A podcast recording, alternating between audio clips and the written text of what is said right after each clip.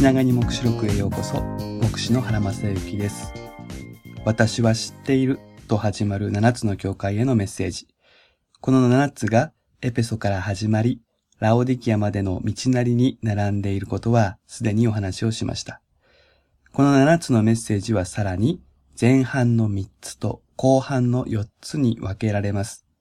その目印になるのが耳のある者は御霊が諸教会に告げることを聞きなさいという決まり文句です。これがどのタイミングで語られるのかということで区分ができます。エペソ、スピルナ、ペルガモンの3つまでは、耳のある者は、御霊が諸教会に告げることを聞きなさいとの言葉がメッセージの終結部ではなく、その一つ手前で語られます。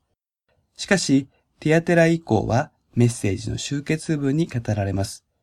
このパターンの違いで前半の3つと後半の4つに区分できるのです。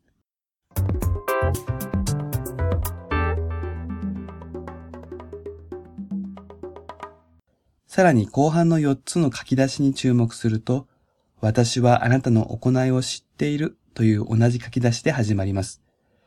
前半では行いのことが言及されるのは最初のエペソだけです。スミルナは苦難と貧しさを知っているとあり、教会の状況に関心が向けられている。ペルガモンはあなたが住んでいるところを知っていると、教会の置かれた環境に関心が向けられています。他は行いが論点になっています。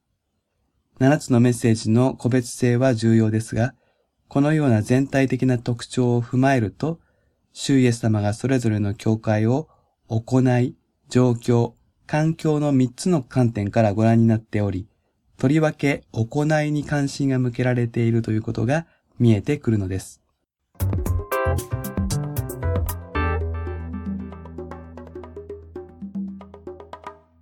行いと訳されたギリシャ語はエルゴンといって仕事、振る舞い、活動、課題といった人間の様々な行為を表すことのできる一般的な単語です。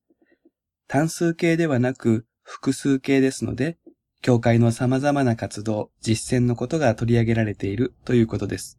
これはある意味驚くことではないでしょうか？私たちが教会を評価するとき、活動以上に何をどのように信じているのかということに目が向くように思うのです。あるいは礼拝への熱量や熱心さということが気になる場合もあるでしょう。そういうことがイエス様の関心事ではないということではありません。それも大事なことであり、7つのメッセージの中でも取り上げられます。しかし、信じていることと行っていることは無関係であり得ません。結局のところ、何をどう信じているのかが実践として表されるのです。もし実践が伴わない熱心さであれば、それは見かけ倒しとなります。言うは安く、行うは形しということわざもある通り、言葉だけでは進化は図れません。ですから、主イエス様が行いに注目されるのは理にかなったことです。行いを見れば何を信じているか、どう教えているかもわかるのです。注意しなくてはならないのは、この行いは教会の行いであって、信仰者個人の行いではありません。主イエス様がここでご覧になっているのは、教会が共同体として、チームとしてどんな行いをしているのかということなのです。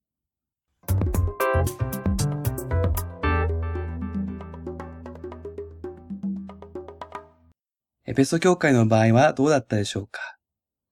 あなたが悪者たちに我慢がならず、使徒と自称しているが実はそうでない者たちを試して、彼らを偽り者だと見抜いたことも知っていると言われます。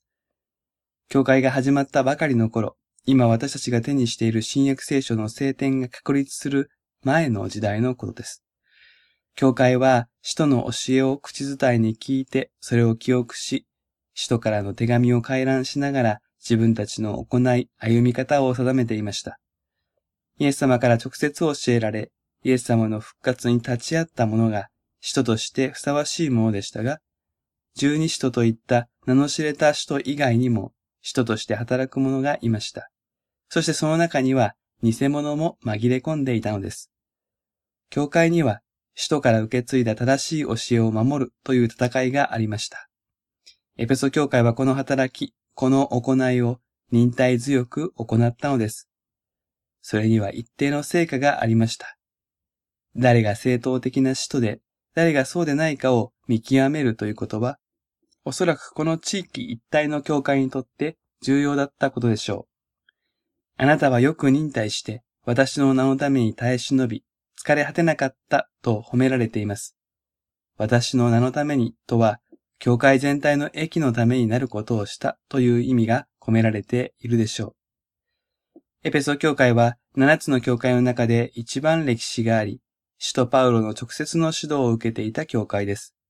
ですから、偽使徒を見抜くのに用いられやすい条件にあったわけです。彼らはその特権にふさわしく、委ねられた仕事を果たしたのです。しかし、大きな問題がありました。けれどもあなたには責めるべきことがある。あなたは初めの愛から離れてしまった。そう言われます。教会の行いは、神への愛と隣人、その町の人への愛を表すことにあります。それにもかかわらず教会は愛を見失ってしまった。最も重要な行いの動機が愛ではなくなってしまったのです。これはおそらく知らず知らずのうちに進んでしまった現象でしょう。偽りの教え、偽りの使徒を見抜くという役割を果たすためには、何が真理か、何が正しい教えかということに敏感になる必要がありました。しかし、正しさを持ち出すところには危険があります。自分の正しさに酔いしれてしまうという罠です。正しい教えを持っていることと、自分たちが正しいということは次元の違う問題なのに、それを混同してしまうのです。エペソ教会はこの罠に陥ってしまいました。教会の行いが愛に動機づけられるのではなく、正義に動機づけられるとき、どうなるでしょうか？礼拝も、隣人愛も、独善的、偽善的になってしまうのです。これは非常に大きな問題で、教会の本質に関わる事柄でした。どんなに立派な礼拝も、どんなに犠牲的な社会貢献活動も、愛を見失ってしまうなら、それは教会の行いとは言えません。だからイエス様は、もしこのままであれば、あなたの食材をその場所から取り除くとまで言われます。もはや教会とは認めない。そこにイエス様はおられなくなるというのです。動機としての愛の欠如は、それほどまでに深刻なのです。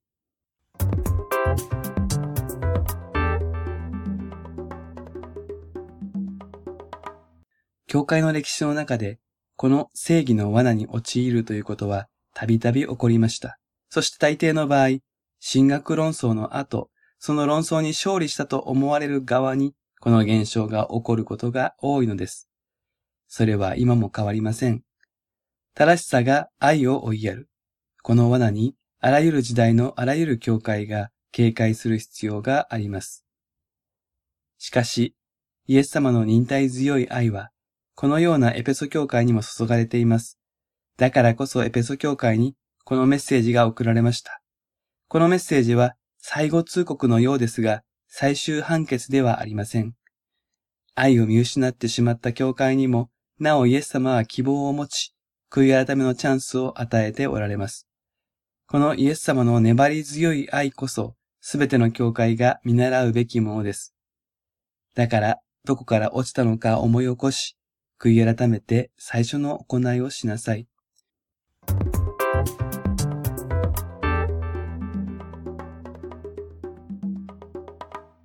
エペソ教会をサンプルにして、すべての教会が点検すべきは、教会のあらゆる営みが愛に動機づけられているかどうかです。正しさで人を動かそうとする誘惑は常にあります。その方が効率が良く、まとめやすいかもしれません。愛をもって行うのは面倒くさく、まどろっこしく、効率も悪いかもしれません。しかし、イエス様がおられるのは、正しさで回る交わりではなく、愛に促される交わりなのです。